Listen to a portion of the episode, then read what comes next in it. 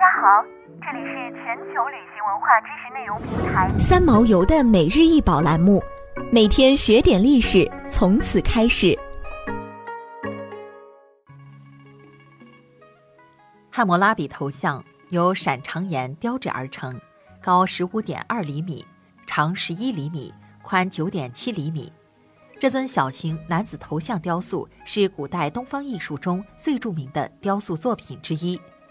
雕塑精湛的工艺和人物的年龄，都不禁让人想到其描摹的对象很可能是巴比伦国王汉谟拉比，公元前一七九二至一七五零年。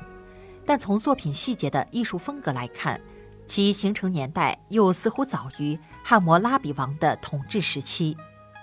雕像发现于苏萨。今伊朗所在地，很可能是在公元前十二世纪，连同其他被劫掠的艺术珍品一起被舒特鲁克纳克杭特作为战利品带走的。雕像表现的是一位美索不达米亚君王的形象，头戴高边的国王帽冠，其特点与公元前第三个千年末、第二个千年初时典型的皇家帽冠吻合。令人惊叹的是。雕像的面部雕刻糅合了传统手法和写实主义，头像的眉毛呈鱼骨形，大量层层叠叠的小圆环精心地排列成胡须，体现出当时的风尚。但头像的面部表情刻画出人物的年龄、性格和情感状态，这与《汉谟拉比法典》石碑上皇家人物像静止不具人格特征，表现身处正式礼仪活动中的统治者截然不同。该雕像是为远观而设计的，一双半睁半闭的杏核眼，浓重的黑眼圈和瘦削的脸颊，都凸显出人物的严峻庄重。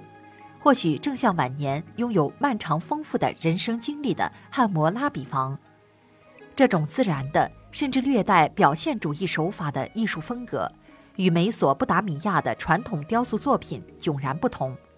这种风格更接近于同时期埃及中王国法老雕像的风格，如塞索斯特里斯三世（公元前1887至1850年）或阿蒙涅姆赫特三世（约公元前1850至1800年），都以老年人像的形式出现。这尊头像可能是在受到外来影响的工房中完成的，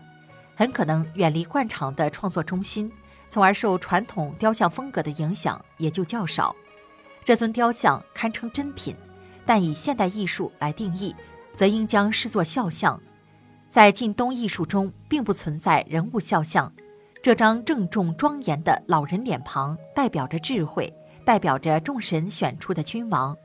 他在世间及与人相处的漫长经历，能够保证公正平等的统治。雕像也反映出当时文化界涌动的新思潮，一种对人生昙花一现，即使贵为天子也难逃死亡结局的悲观思考。表明人物身份的铭文应该在雕像的身体部位，而今已不复存在。在很长一段时间内，人们都认为这座雕像所表现的是巴比伦国王汉谟拉比，但雕像年代很可能早于其统治年代。